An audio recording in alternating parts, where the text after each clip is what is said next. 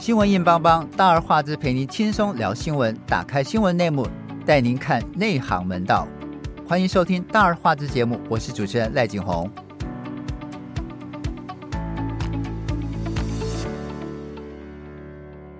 第一艘台湾国造潜舰海鲲号于九月二十八号举行命名及下水典礼，引发各界关注啊。退役的中将帅化明就表示说，那个下水典礼。背后就是因为立法院还有一百多亿的预算还没有过，一定要给他过，所以要提前做这个下水电力。再来，为什么这次这么急？是因为要蔡着，呃，等着趁着蔡英文还没有下台，所以这些包庇的人都还在，所以要把后面那七条船的钱一次通过。帅化民的话引来重大争议，而王曙光跟国民党立委马文君还有这个郭喜之间还互告啊，泄露国家机密，这件事情就变得罗生门了。我们今天请到资深的媒体人小佩跟小霞一起来聊一聊，也先先听我们跟我们听众朋友们问声好。大家好，我是小霞。大家好，我是小佩。小佩，台湾真是太难了哈，这个 海鲲号终于下水了。这一艘潜舰真的是自己造的吗？搞了这么多年，台湾终于突破潜舰制造了吗？对啊，台湾推动潜舰国造真的是困难重重。那是从李登辉刚刚听到，对，刚刚听到你讲的太难了，我真的是心有戚戚焉呐。嗯，因为立法院预算中心的报告，它就已经就已经有呃，就就是有指出。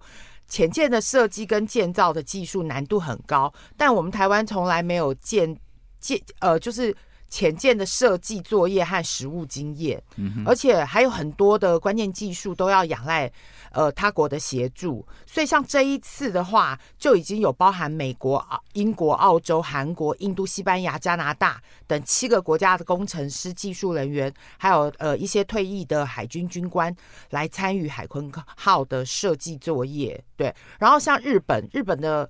日本日本他们本来呃官方也有意想要来帮忙，但是就是被中国那边被阻止，对对，被反弹被。嗯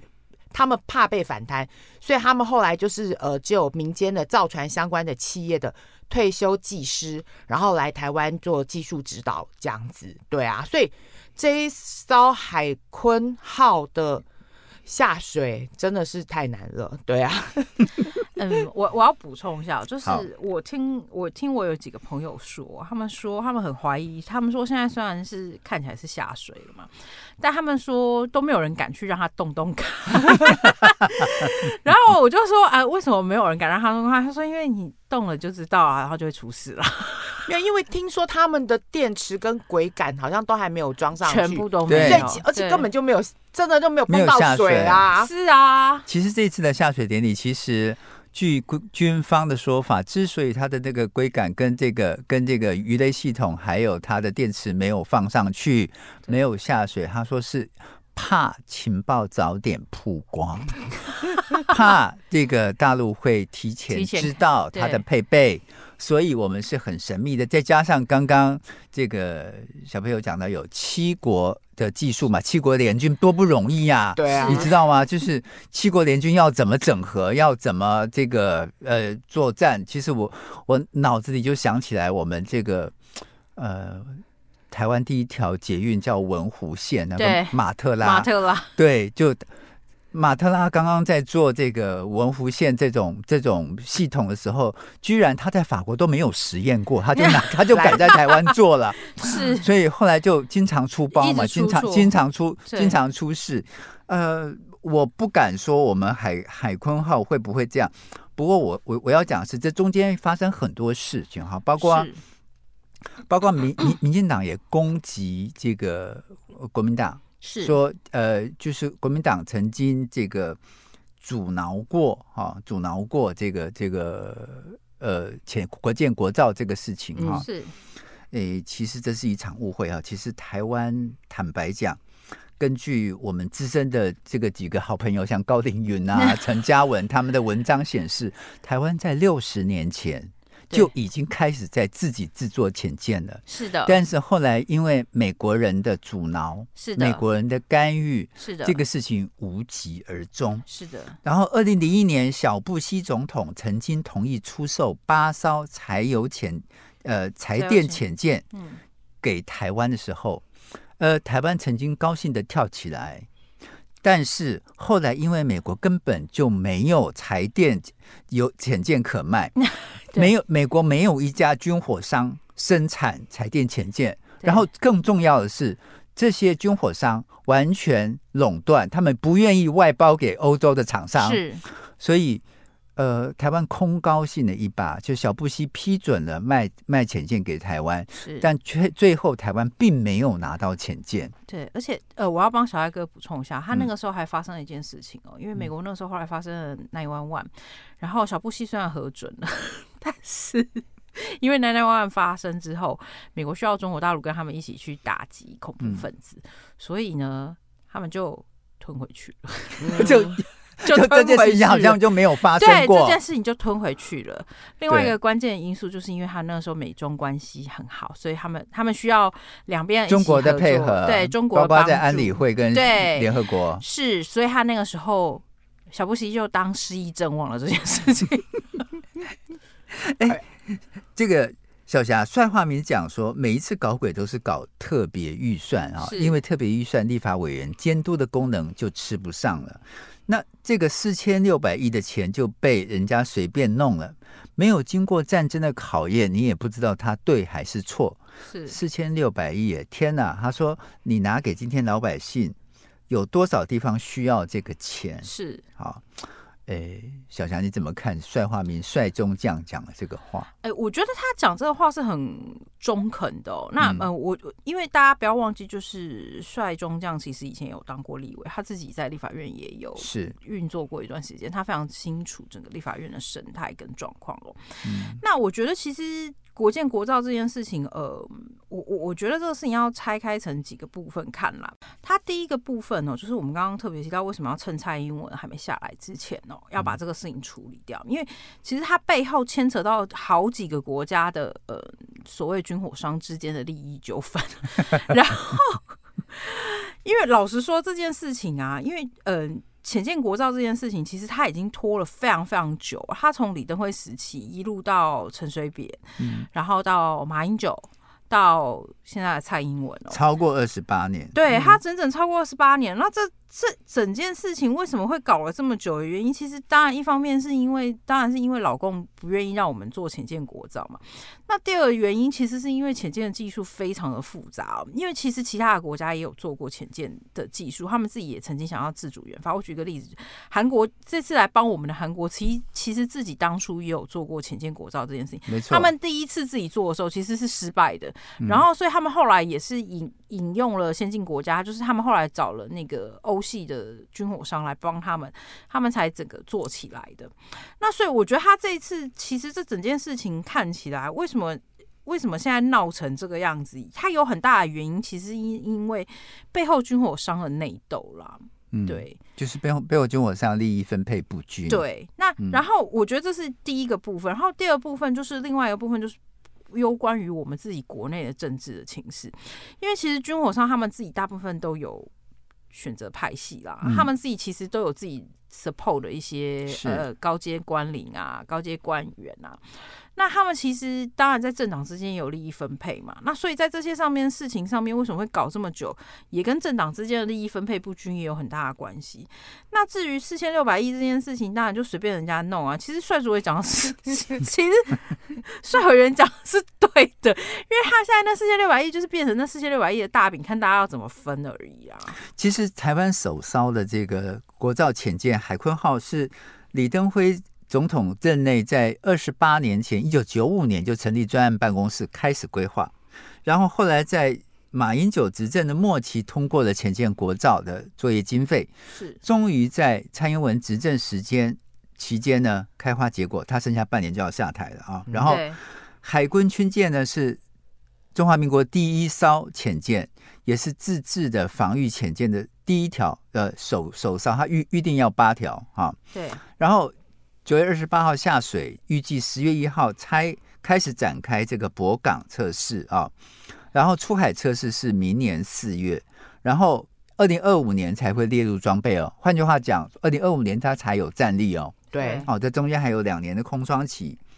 那小佩，根据这个总统府国造潜舰小组召集人黄曙光的表示，那海鲲号的重点任务是阻止共军进入太平洋，避免共军包围台湾，达到不对称不对称的这个呃战略效果。其实老共已经有非常多艘的核潜舰了，我们是第一艘。而且还是柴油潜舰，动力跟作战系统都输给人家，是要达到怎样不对称的效果？依照我们美国爸爸那边军方人士的说法，他们是说海鲲号的潜舰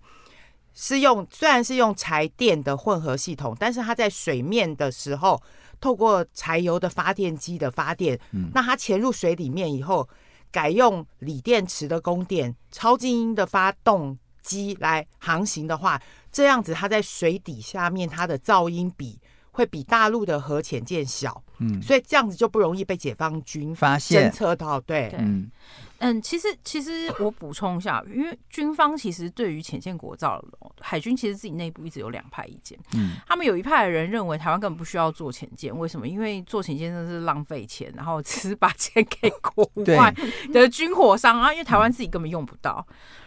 然后，尤其随着现在那个整个呃军事武器系统已经做了一些很大的改变之后，其实，在海海军海呃海军的部署上面，这个事情对他们来说，有一部分海军人人士、军方人士认为是根本不需要花钱在这个事情上。但有另外一派的人认为说，因为呃海军的海那个核舰的这个部分，要对方对付那个老公的核舰的部分，我们还是必须要有一些嗯。呃潜舰才能做一些第一阶段的一些拖拖延啦，然后让我们的战力增加。然后就是像刚刚小佩提到的部分，就是说，因为透过呃不对称的战力，也就是他们透过拉长时间，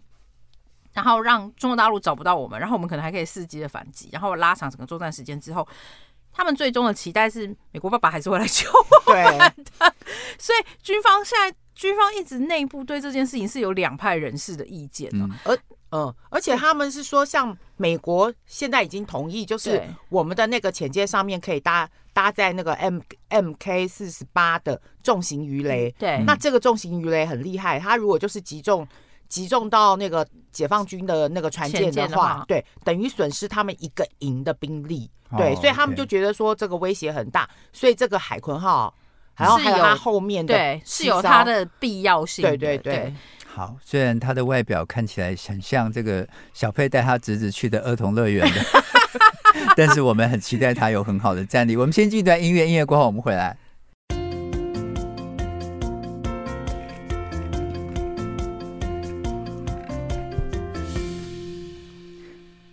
其实，在二零一五年的七月一号，海星小组恢复国造潜舰运作。八月三十一号，国防部当时就编列了二零一六年国防预算书，其中就包含了五亿元的自制防御潜舰的预算，并且当年就投入了三十亿，在五年之内要完成潜舰国造第一阶段的合约设计啊。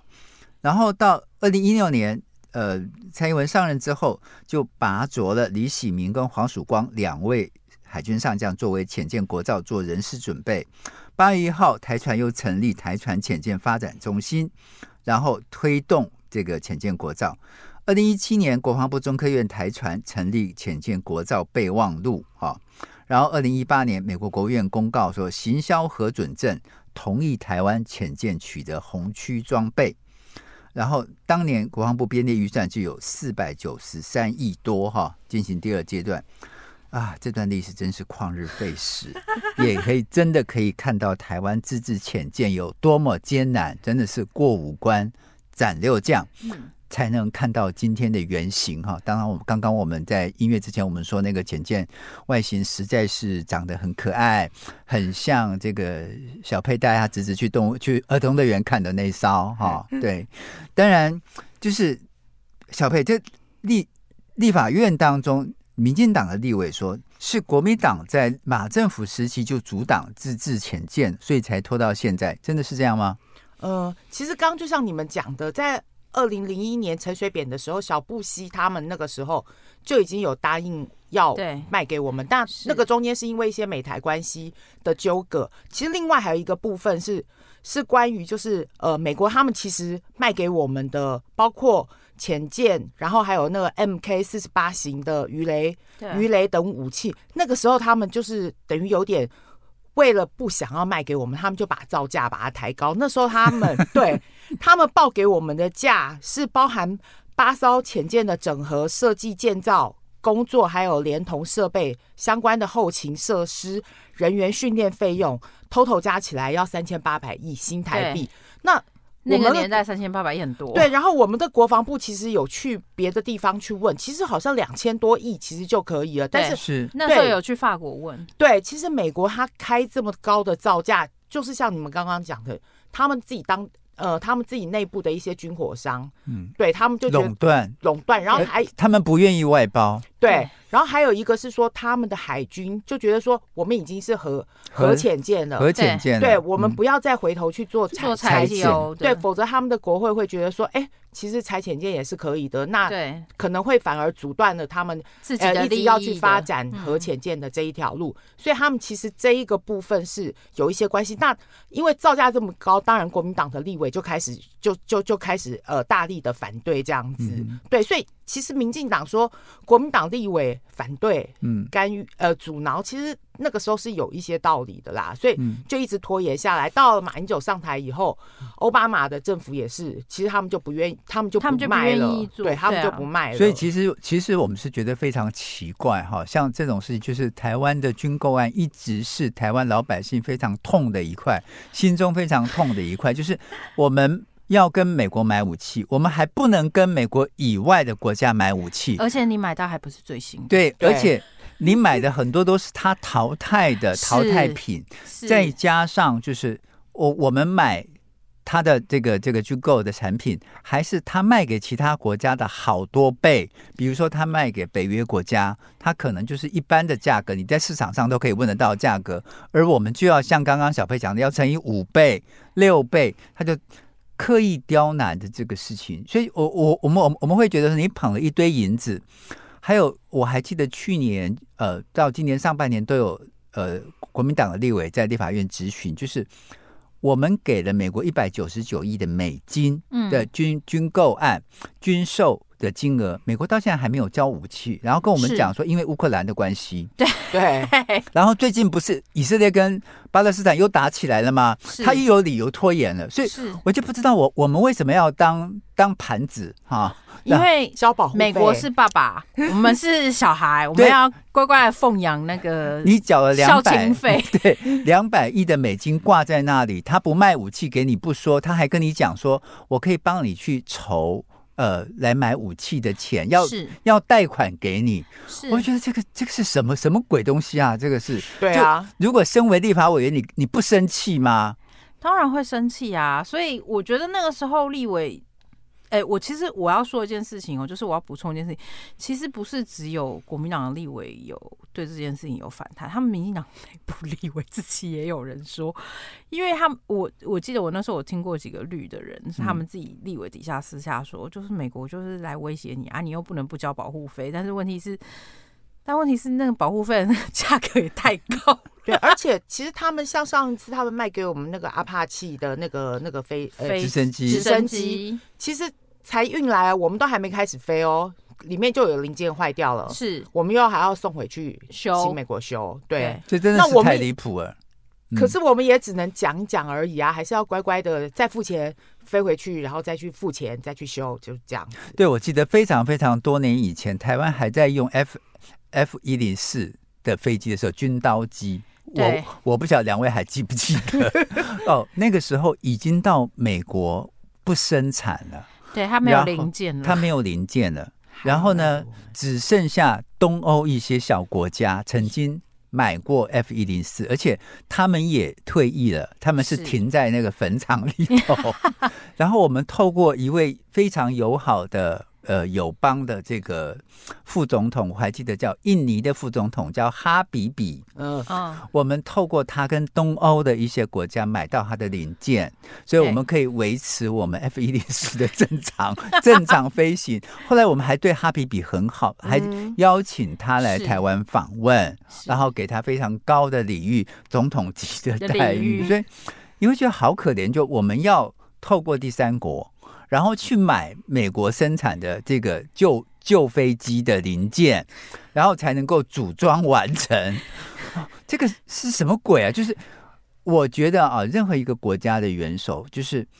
你看韩国也好，日本也好，他们也都是被美国压榨的。对象是，但是你看韩国，他们还可以出口蔚山级军舰哦，是没错。他后来你看他的潜舰做完之后，他还可以外销哦，他外销到东南亚哦。对，所以你你你会发现，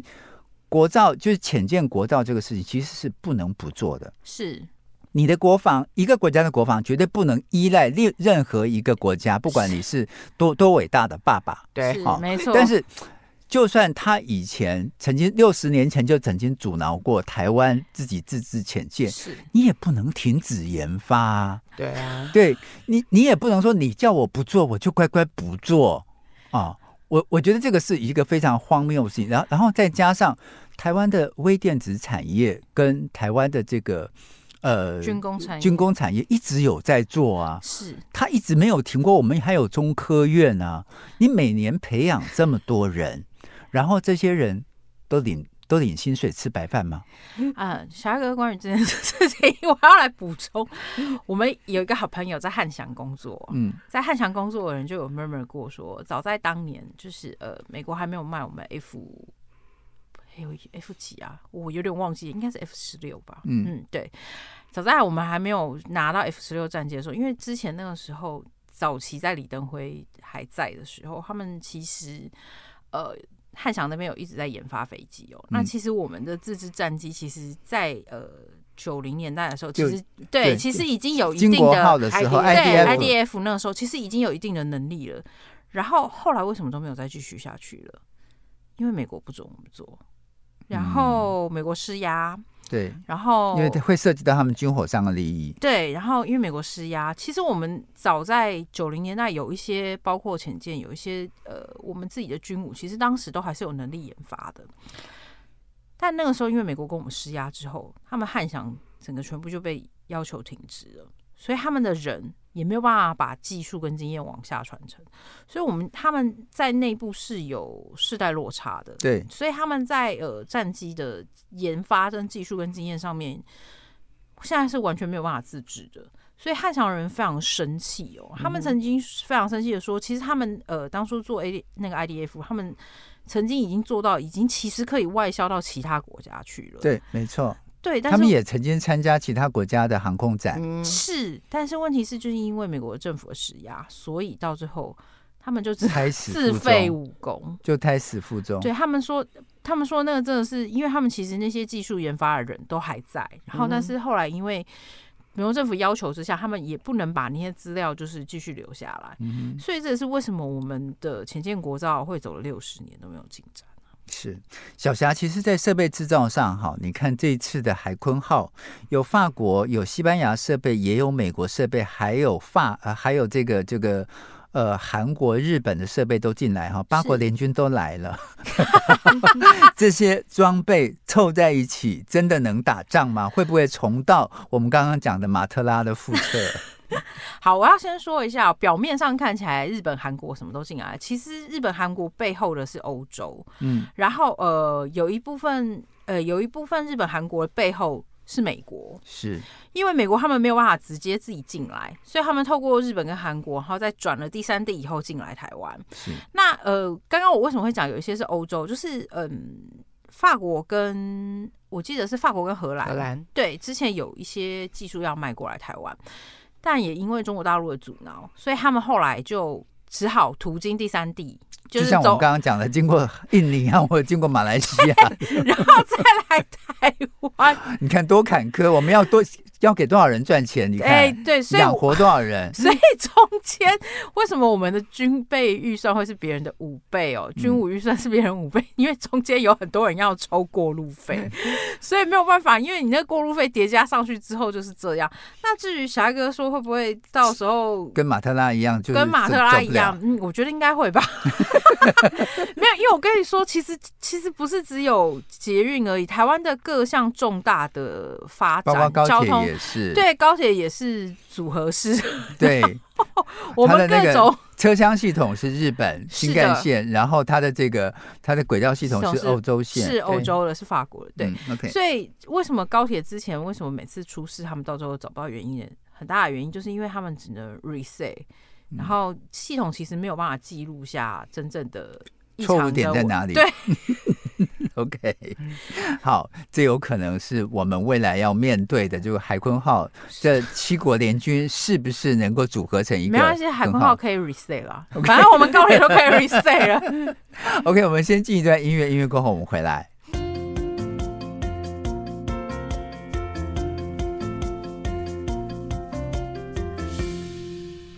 这次国造潜舰海鲲号真正引发台湾人讨论的是，国民党籍立委马文君遭指控说，提供潜舰的相关档案资料给了南韩的驻台代表处等等的单位，有恐涉及到泄露国家机密啊。马文君试图透过脸书澄清，强调他接获的爆料的这个音档哈跟资料，而且他当下就知会了国防部。调查局同时也坦诚，确实有将英党交给韩国驻驻台代表处啊。然后出面指控此案的郭喜却被爆料，他自己身兼某些公司的董事长，就是承包海坤号的零件进口啊。对，而且郭喜又和当年的尹清风命案、拉法耶案扯上关系。诶，小佩。但凡中国国中华民国国民都知道，尹清风命案涉及军购弊案，追讨多年也完全没有要呃要的回来。当年阿扁上任之后说，就算是这个倾国之力哈，也要请一国之力来办这个尹清风命案。就是动摇国本，他也要把它办办起来。哎，结果结果没有办。对，结果到到现在抖手抖尿都并没有把它办完啊、哦，也证明根本就是假大空。郭喜在隐案之间到底扮演什么角色？嗯，其实尹清风案是。刚好就是发生在三十年前，我记得是一九九三年，现在应该就三十年前。对，是。那那时候尹清峰他是担任海军的上校，他是负责执行二代舰的采购相关业务。不过那个时候就是就又来了军火商，就到就是有代表各国的军火商前客就开始想要在这个海军的采购拉呃那个拉法叶。对上这个。拉法叶舰上面就是想要捞一笔，那尹清峰那时候很可怜，他就夹在各方的军火势力里面有被施压啦，然后一些军火商跟他们海军里面内部有一些人勾结，然后争抢生意这样子。然后他压力很大，然后最后就死于非命，在宜兰的外海被发现，对，被发现他的尸体这样子，但到现在还是还是查不出来到底真正的凶手是谁。那那个郭喜呢？他的角色就是当初他是在海军总部，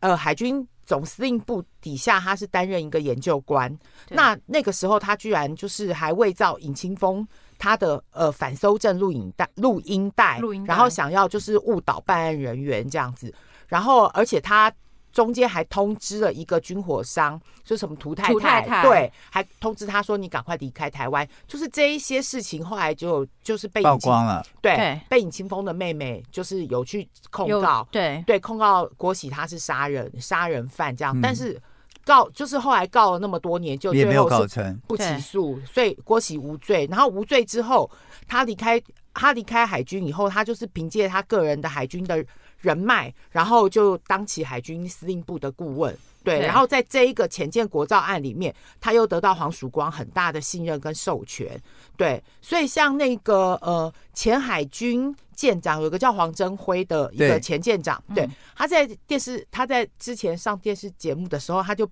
爆料，就是说郭喜他在潜舰国造案里面有呼风唤雨的能力、影响力，对，对，而且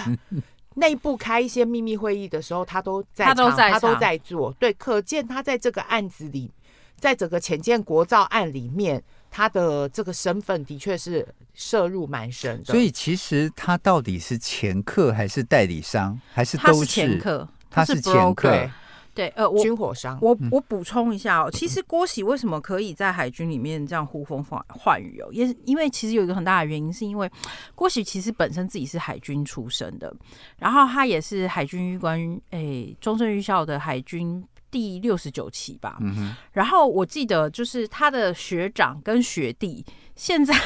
都是海军重要的高官，比如说总司令或者是之类的。对，譬如说像刚刚呃小佩前面提到的黄曙光哦，嗯，然后不止黄曙光，他是上将，他做过海军总司令啊。对对对对对对对，所以就除了黄曙光之外，然后像那个呃另外一个呃李上将，对。对，也是他的学长学弟哦。嗯。那他们其实嗯，李喜明，对李喜明。那。李喜明他们其实跟他都是有学长学弟的关系。那郭喜当初其实为什么会跟拉法耶案扯上关系的原因是，其实郭喜原本一开始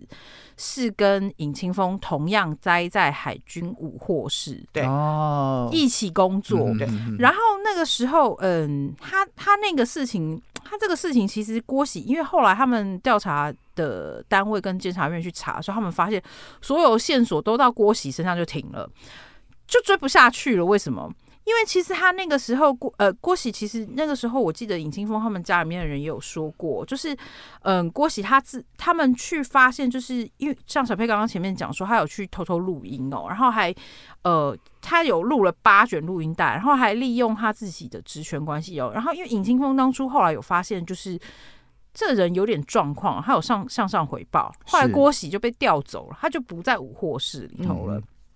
他被调走以后呢，但是因为他原本是武获室的人嘛，所以他就还是会回来。然后他就是呃，尹清峰出事的前一天被杀，就是被杀的前一天晚上，他还回到武获室，然后知道呃尹清峰不在公办公室里头，他就在办公室里面装了窃听器。嗯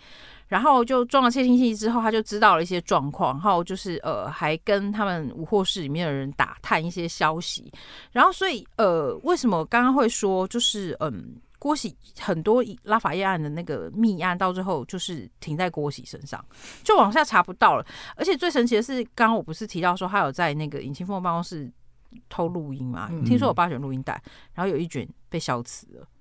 换言之，最关键的那一卷已经不见了。对，所以为什么这整件事情都查不到？然后后来，其实，在查这件事情的检调系统，他们认为哦，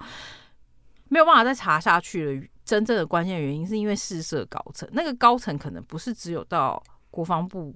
部长的高层，他那个高层可能已经是到当时的海军总司令雷。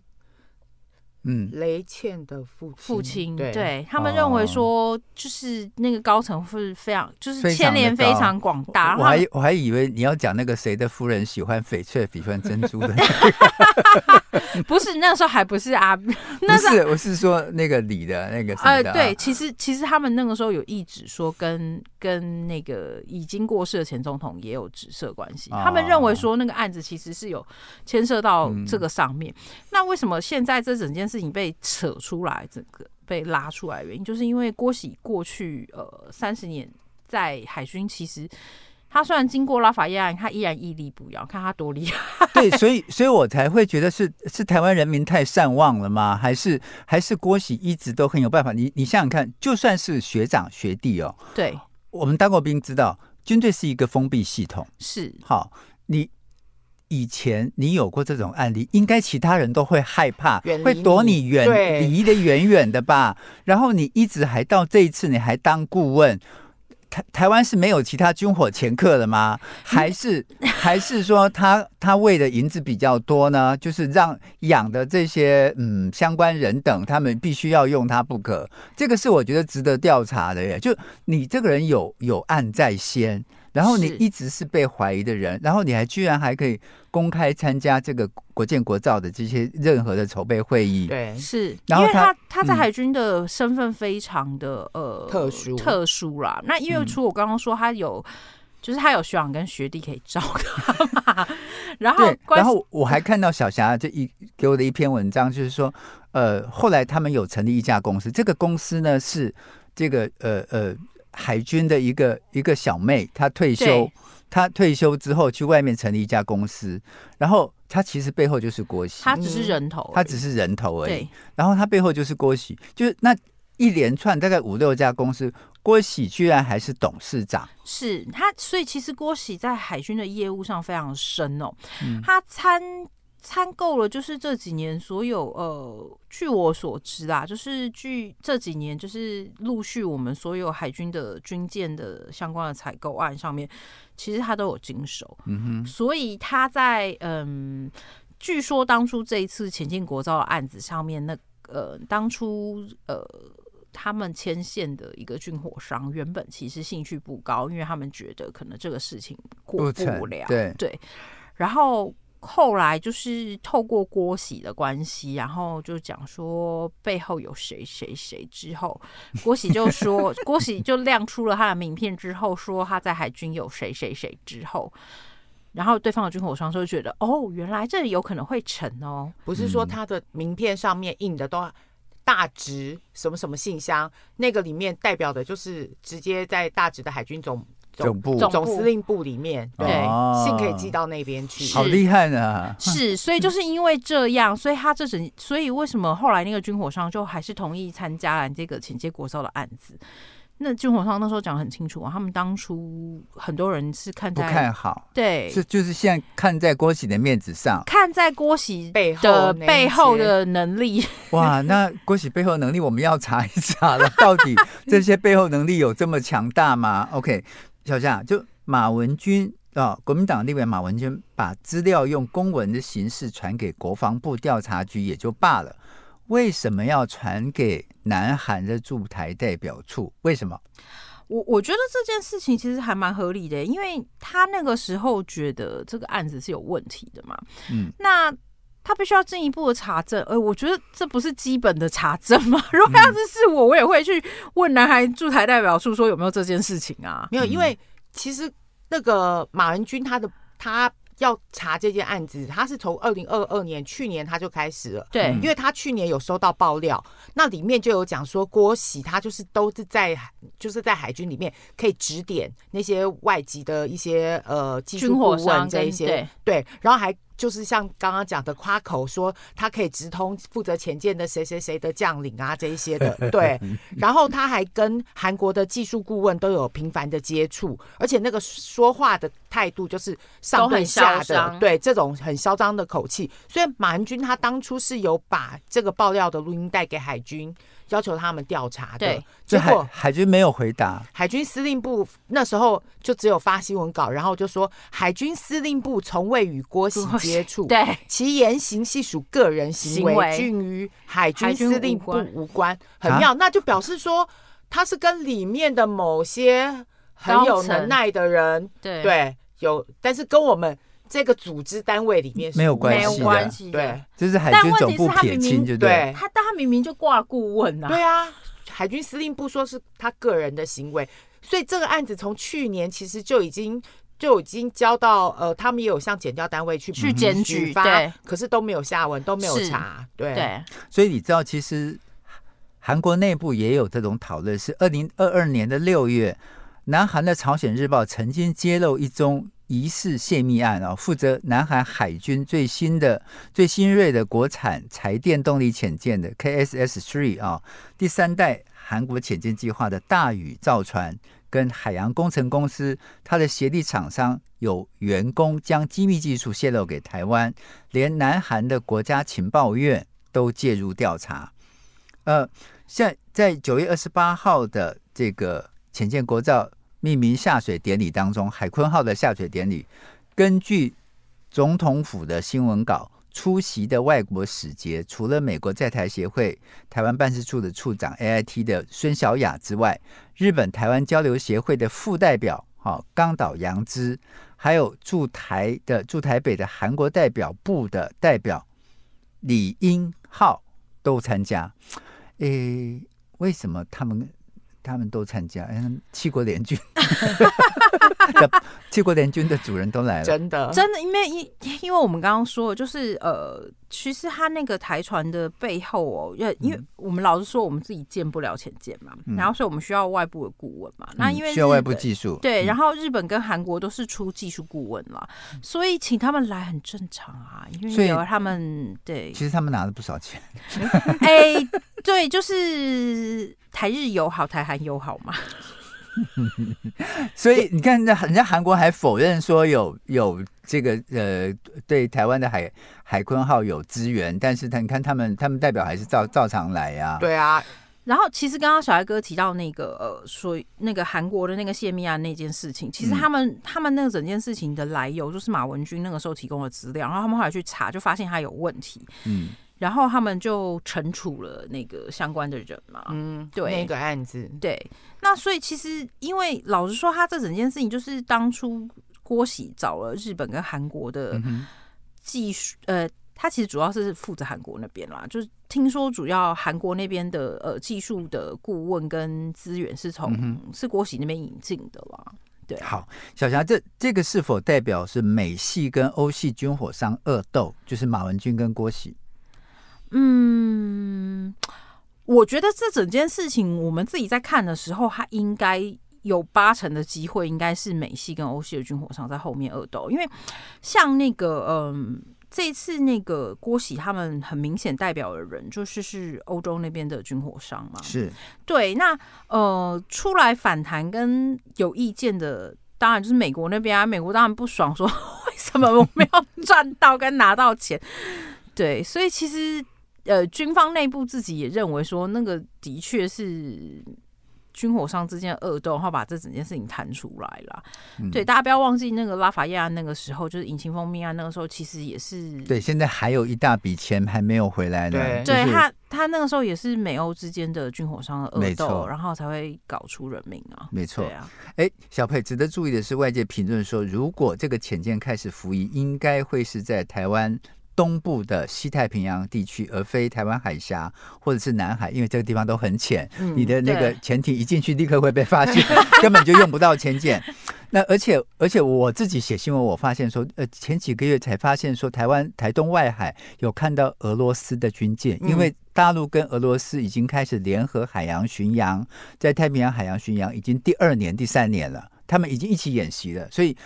我们东部其实经常出现大陆的潜舰，对对，但是发现俄罗斯潜舰是第一次，对，就所以其实我们东部很可怕，因为它又是很深的太平洋，是，所以台湾是需要潜舰的，是，而且它是就是把它部署在东部，就是。太平洋那边，因为黄曙光他最近在一场内部的简报里面，他就有透露，就是说希望二零二五年的时候先部署一艘国造潜舰，还有两艘建龙级的潜舰，然后到二零二七年的时候再完成一艘国造的潜舰，总共有四艘，就是要把它呃派在。在台湾的东南、东南东部海域，就是太平洋的这一块，嗯、到对，然后它其实主要就是要呃截断解放军它穿越第一岛链，然后避免解放军进入太平洋，嗯、就是行为形成一个包围的态势。嗯、对，其实今今天我们聊那么多，我们虽然就是。这个看到这个七国联军造出来的这个海鲲号，对，但是我们还是真心希望海鲲号真的有战力，能够在保卫台湾方面派上用场，能够派上用场。对，但是我们真的是希望它能它能争气哈，不要 不要变成只是模型而已。对，OK，好，我们今天非常谢谢小佩小霞到我们节目当中来，也谢谢大家的收听，我们下次同一时间再会，拜拜，拜拜。